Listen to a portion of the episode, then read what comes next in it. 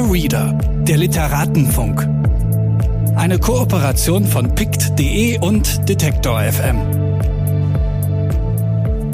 Herzlich willkommen. Mein Name ist Mascha Jakobs und ich spreche in diesem Podcast mit Autorinnen und Viellesern über ihre Lesebiografie, darüber, wie das Lesen ihr Schreiben bestimmt, wie sie ihr Bücherregal organisieren und was sie am liebsten lesen.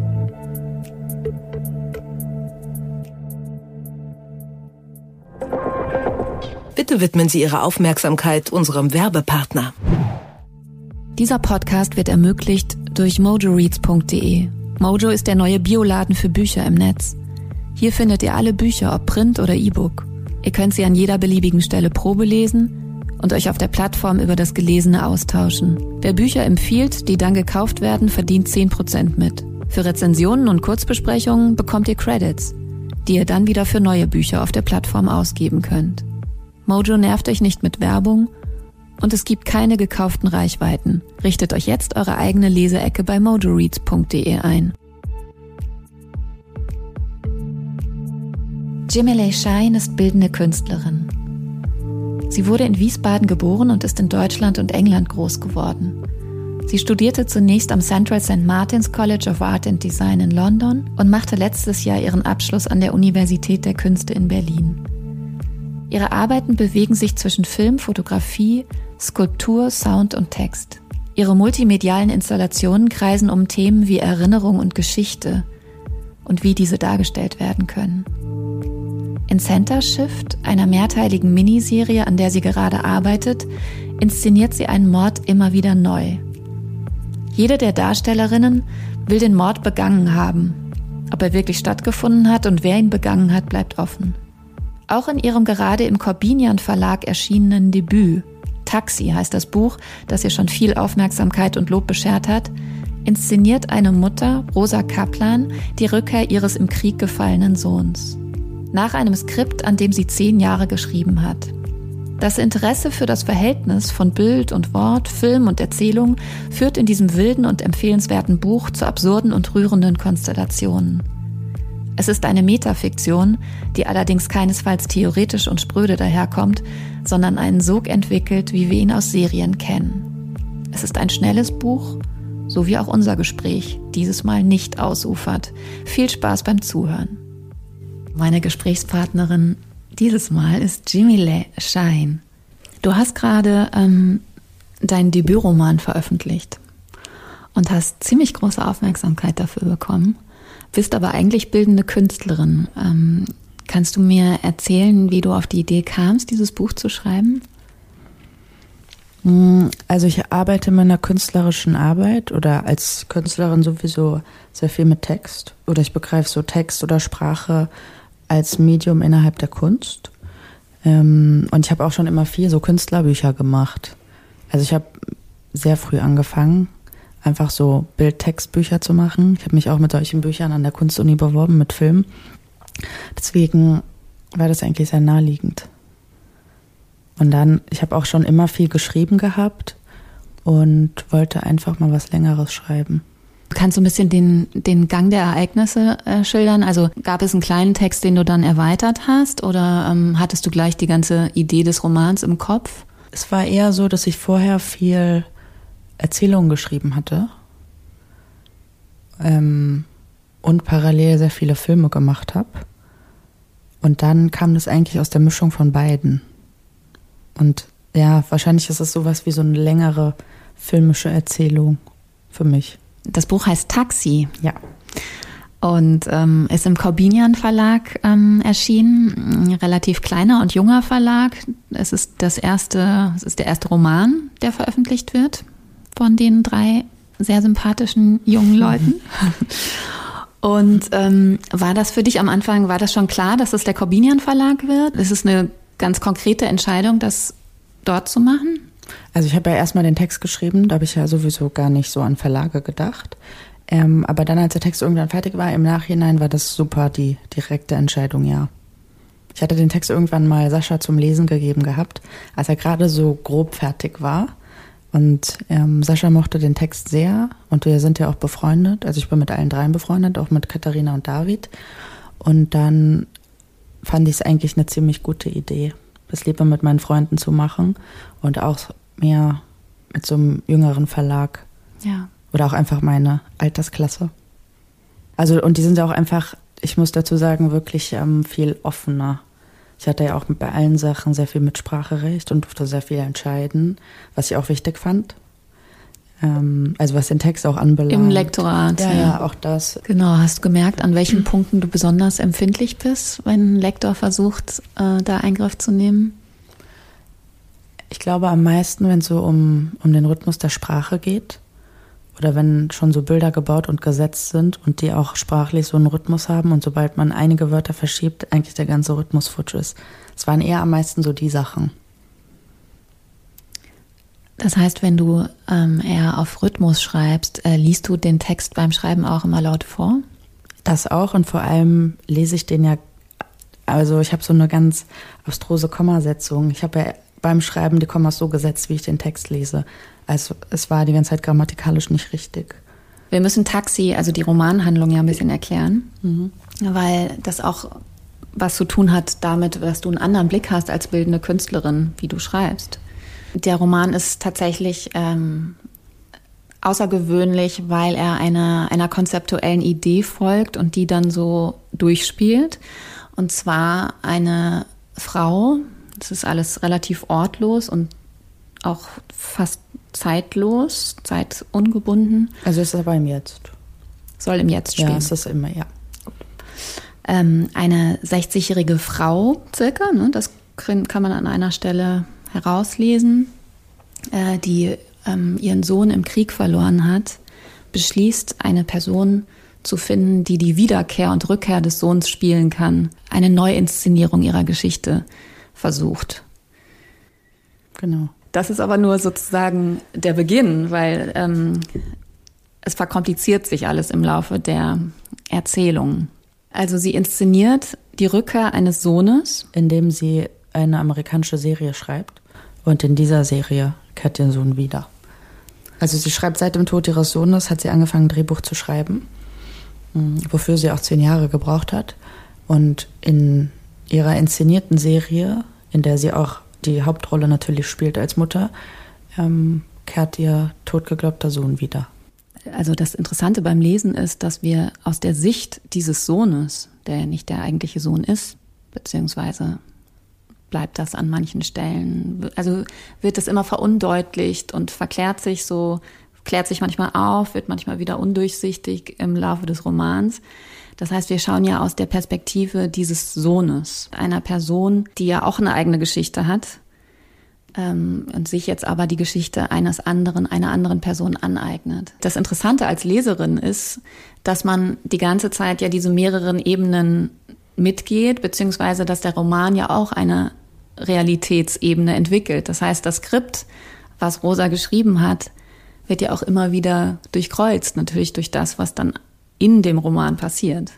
Das heißt, es ist eine äh, relativ mehrschichtige ähm, Erzählung, äh, teilweise sehr bildhaft, teilweise sehr schnell, teilweise daran interessiert, Narrative zu zerstören und andererseits sehr plotgetrieben und narrativ.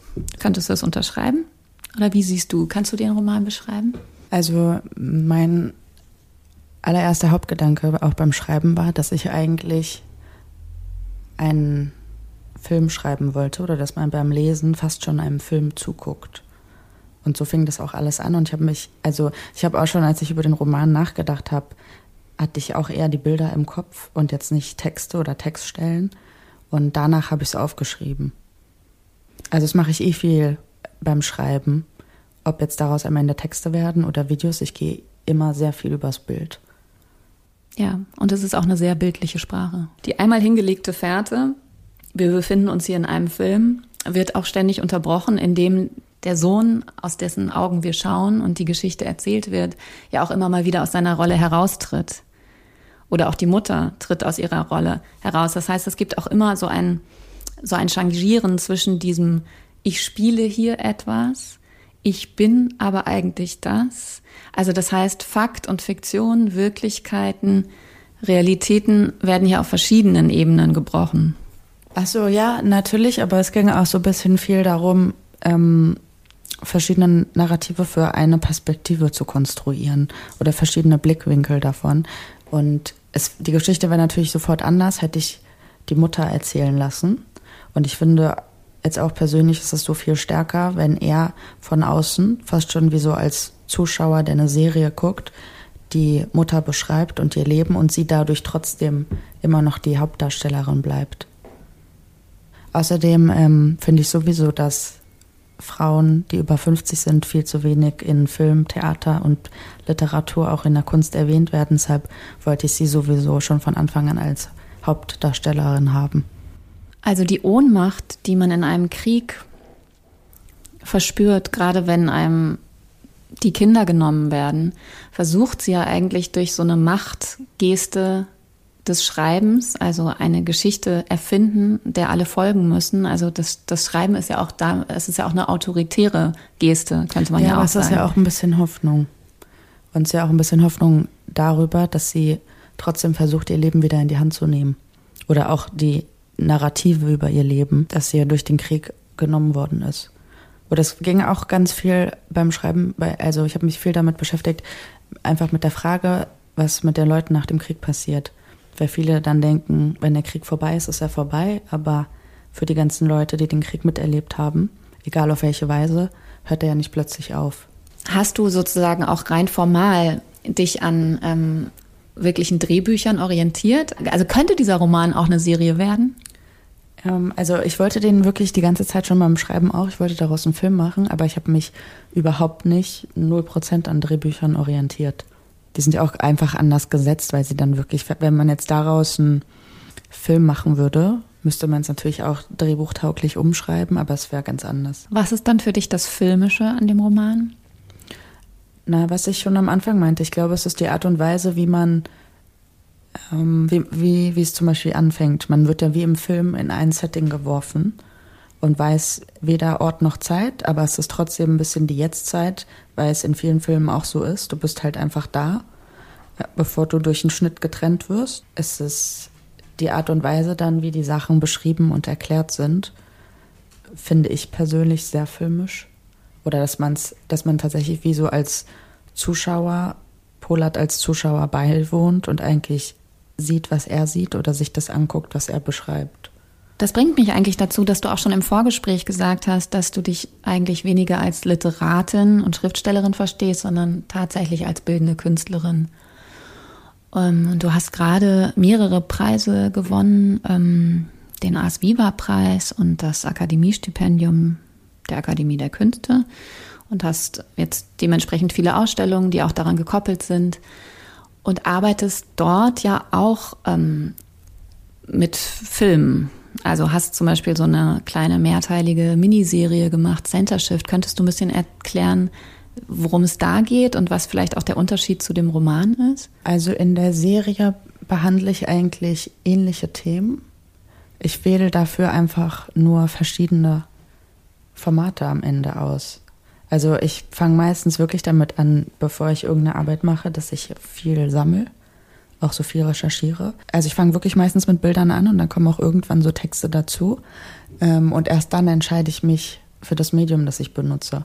Deswegen sehe ich ja auch zum Beispiel Sprache als ein sehr wichtiges Medium für mich, aber innerhalb der Kunst. Also ich drucke ja, ich mache auch super viele ähm, ähm, Objektarbeiten und ähm, Stoffarbeiten mit Texte, so sehr viele grafische Sachen und Deswegen trenne ich das Buch auch gar nicht so von meiner Kunst, weil es einfach dazugehört und ich auch schon sehr lange so arbeite. Die Serie, das werden am Ende sechs Folgen. Ich habe jetzt zwei, den Prolog und die erste Folge. Ähm, und da ist so ein bisschen die Thematik vom Buch umgedreht. Ähm, in der Serie haben wir so eine Gruppe von Leuten, die zusammen auch in irgendeiner Stadt leben, die nicht erwähnt wird und die gemeinsam in der Serie auch einen Film drehen wollen. Und es passieren so einige Sachen, auch dass jemand erschossen worden ist, aber man weiß die ganze Zeit nicht, ob dieser Mord tatsächlich stattgefunden hat. Und innerhalb der Serie ähm, reenacten die alle den Mord. Also so jeder nacheinander und in jeder Episode erzählt jemand anderes von dieser Tat und von der Geschichte, die passiert ist. Aber man erfährt die ganze Zeit nicht, ob es tatsächlich stattgefunden hat oder ob sie innerhalb dieser Serie ihren Film drehen. Und es geht ganz viel darum, was mit Geschichten passiert, wenn sie keine Bilder haben. Also es geht tatsächlich um historische, also im weiteren Sinne dann um historische Ereignisse, für die es keine Zeugenschaft gibt. Genau. Und wie genau. geht man mit denen genau. um? Ja. Genau, um vielleicht zu verdeutlichen, was das Umgekehrte ist, wie es im Roman ähm, passiert, ist diese Stelle ganz interessant. Das ist das wichtigste Bild meines Lebens, fängt sie an, aber auch das wichtigste Bild deines Lebens. Das ist der Sarg deiner Beerdigung. Es war ein hässlicher Sarg, den ich mir nicht ausgesucht habe. Das haben andere Leute für mich gemacht. Auf der Farbfotografie sieht man einen hölzernen Sarg, der parallel zu einem Loch, das ausgegraben ist, auf der Erde ruht. Das Loch ist etwas größer als der Sarg. Drumherum eine Wiese, hinter dem Sarg erahnt man den Friedhof. Ich sehe viele Grabsteine. Zwischen Loch und Sarg sitzt sie auf einem weißen Plastikstuhl und blickt mit grimmiger eiserner Miene in die Richtung der Person, die das Foto gemacht hat. Wer hat sie fotografiert? Wer fotografiert auf Beerdigungen? Auf ihrem Schoß hat sie ihre Tasche. Die Beine sind übereinander verschränkt. Sie trägt einen schwarzen Trauerschleier, der ihr nicht passt und zu groß für ihren Kopf weht. Der Schleier reicht bis zu ihren Knien, wie ein Hochzeitsschleier. Sie wirkt verkleidet, als ob die Beerdigung eine Inszenierung alleine für sie war. Das Kleid, das sie trägt, ist pink und nicht schwarz. Es bedeckt ihre Knie, nicht aber die, ihre Knöchel. Ihr eiserner Blick ist derselbe, den ich auch jetzt in ihrem Gesicht ablese, lammfromm, aber bösartig, so als ob ihr die Welt etwas schuldet und sie nichts der Welt. Keine Zeit ist seitdem vergangen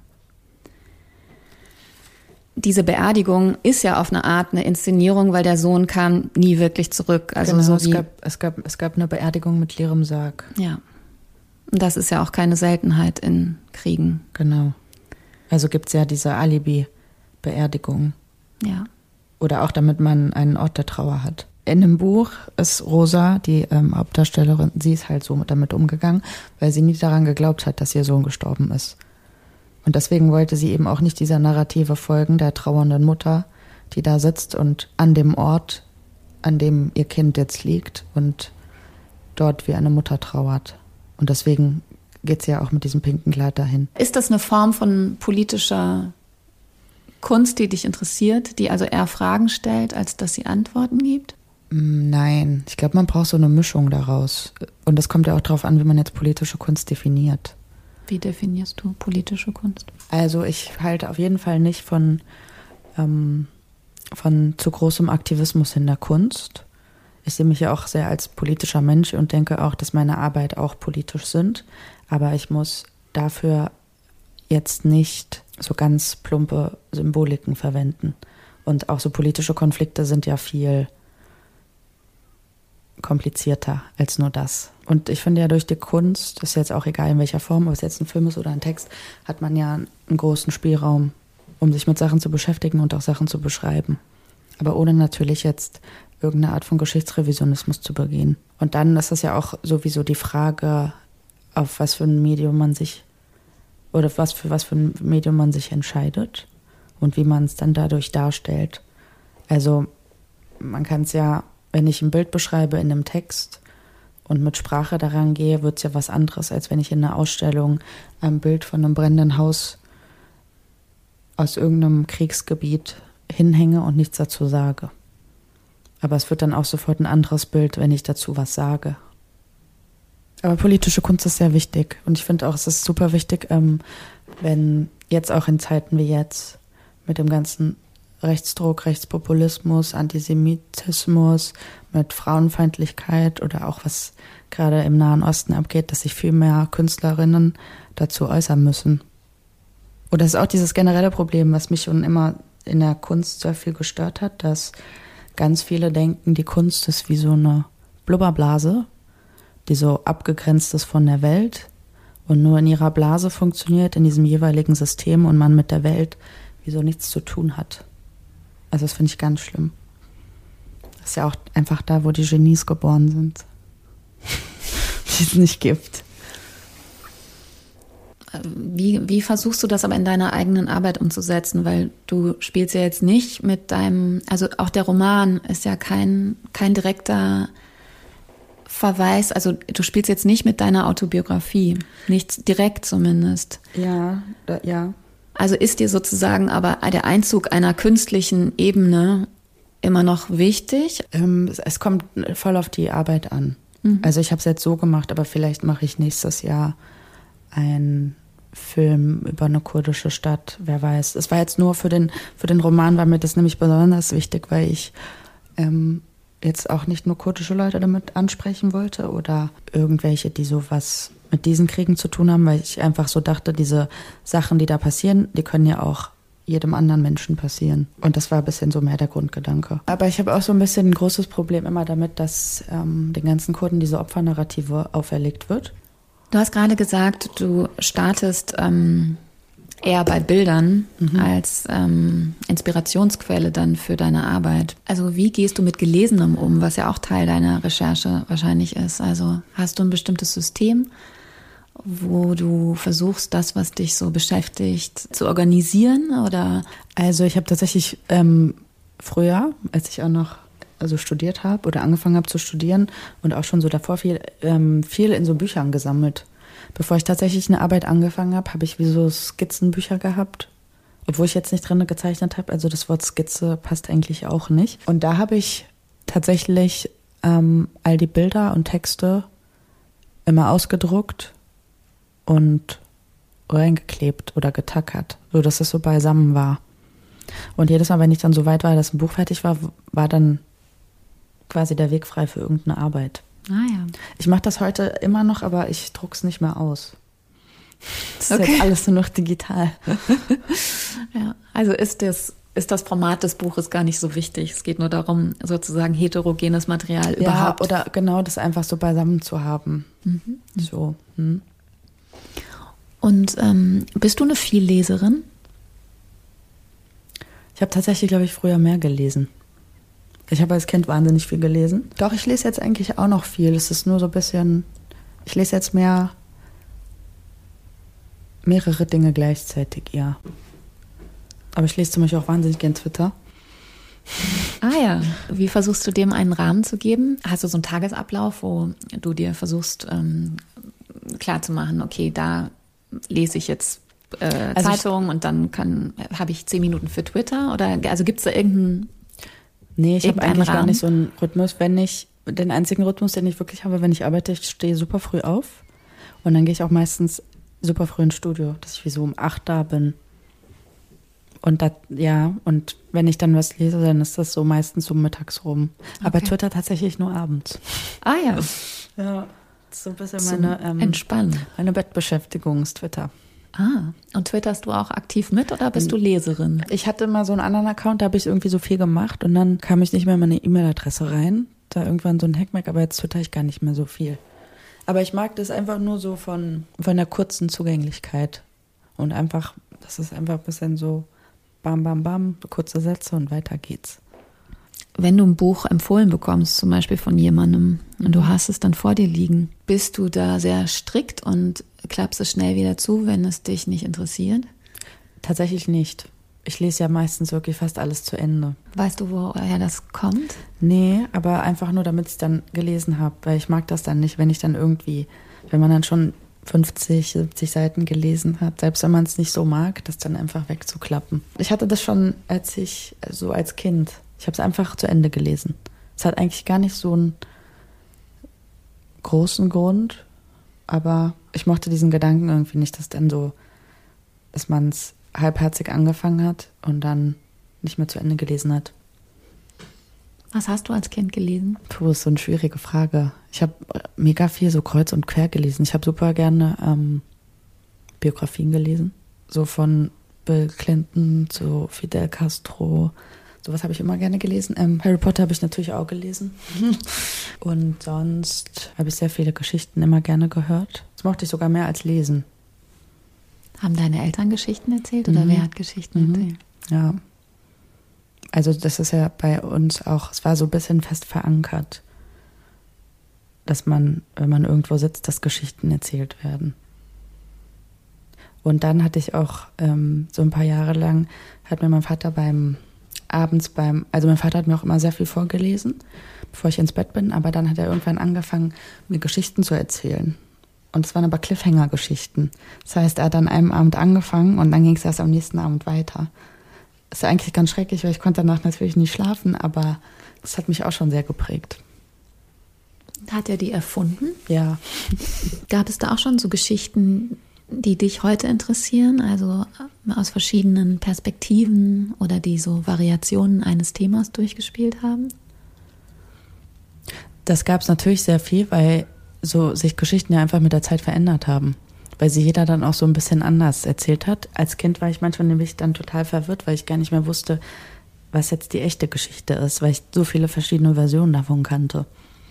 Ja, ja und Kinder haben ja auch diesen Wunsch, ganz oft immer die gleiche Geschichte zu mhm. hören. Und natürlich erzählt man nie die gleiche Geschichte. Mhm, genau. Findest du eigentlich, dass Schneiden dem Schreiben sehr ähnlich ist? Tatsächlich ja. Sehr. Ich schneide ja auch immer meine Filme selber, weil beim Schneiden entsteht ja eigentlich dann auch so wirklich der Film, sobald man gewisse Entscheidungen getroffen hat. Selbst wenn man schon vorher wusste, dass man es so macht, das ist trotzdem nochmal so ein anderer Moment des Entstehens, wenn man wirklich davor sitzt und das macht. Aber ja, sehr viel. Deswegen finde ich es auch gar nicht so ähm, weit weg, dass viele Leute, die Filme machen, auch tatsächlich selber ihre Texte geschrieben haben. Oder ja. wenn man mit Bildern und Text gleichzeitig arbeitet. Du hast mir gestern gesagt, du würdest eigentlich lieber über Künstlerinnen sprechen und wie sie mit Texten umgehen, als jetzt einzelne Texte vorzustellen und deine Lieblingsbücher literarischer Art ähm, vorzustellen kommen wir doch mal äh, zu dem Teil, den wir uns gestern so ausgedacht haben. Du hast mir zuerst einen Text geschickt von Chris Marker, der aus seinem Film Sans Soleil stammt. Äh, wann hast du diesen Film zum ersten Mal gesehen? Warum ist der so wichtig für dich? Und vielleicht auch diesen, kannst du kurz beschreiben, ähm, was dieser Text, warum der dich so fasziniert hat? Es war so eine riesige Inspiration für mich damals, auch als ich jünger war. Ich habe, als ich in England gewohnt habe, so mit 16, zum ersten Mal einen Chris Marker Film gesehen und zwar La Jetée, den auch alle kennen.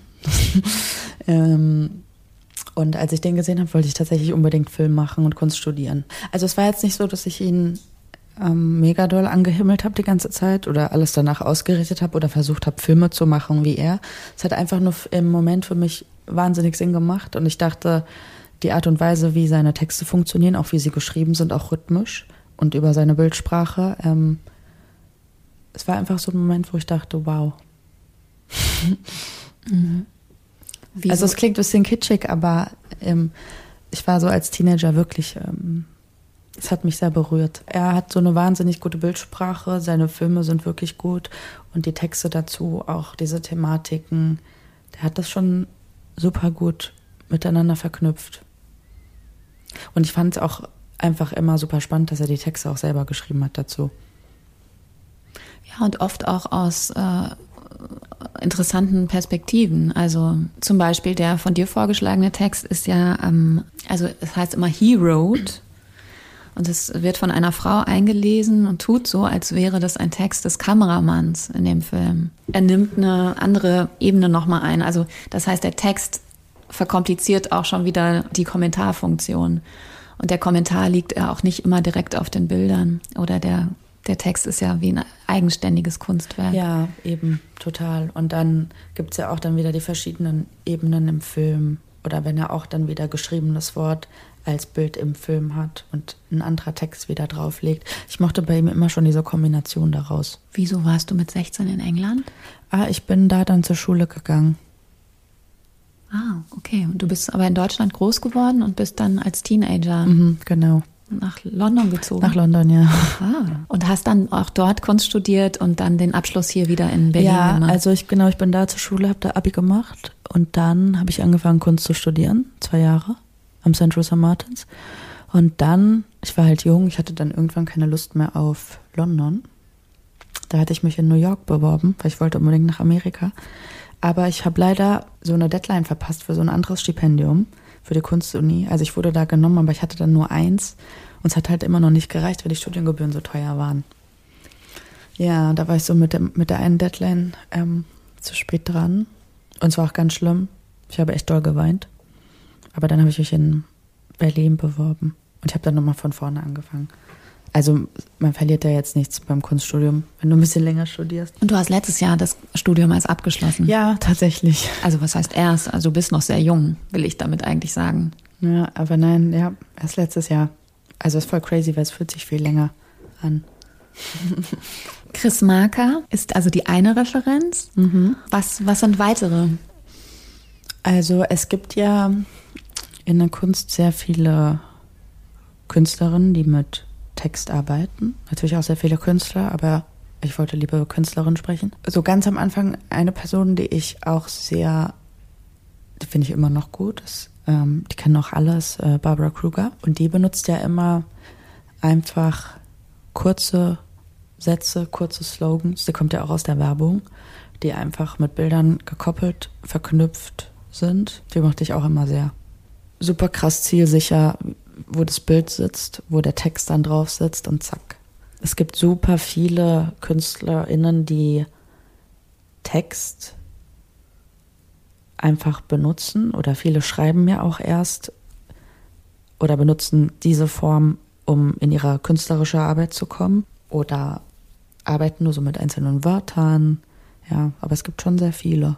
Also so Karen Sutter, Francis Stark, Verena Dengler, Vito Steil.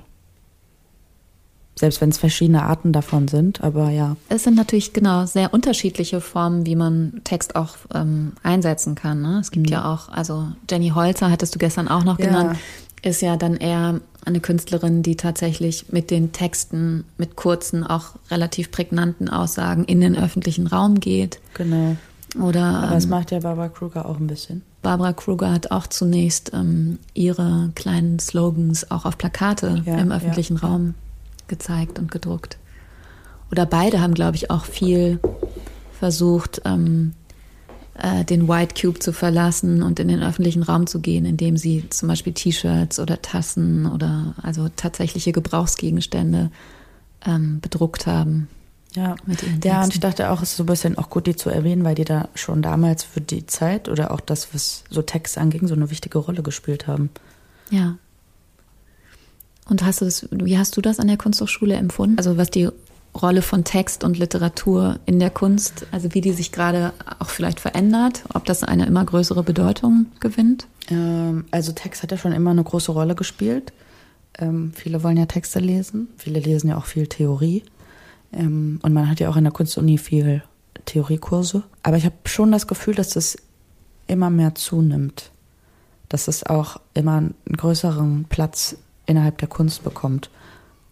Und dass sich auch so ein bisschen so diese Grenzen auflösen und einfach so viel mehr Textperformances so ihren Platz finden, was ich super cool finde. Also ich weiß noch, als ich meine Zwischenprüfung gemacht habe an der UDK, fanden die das gar nicht so cool, dass ich fünf Leute hatte, die so einen Text von mir lesen.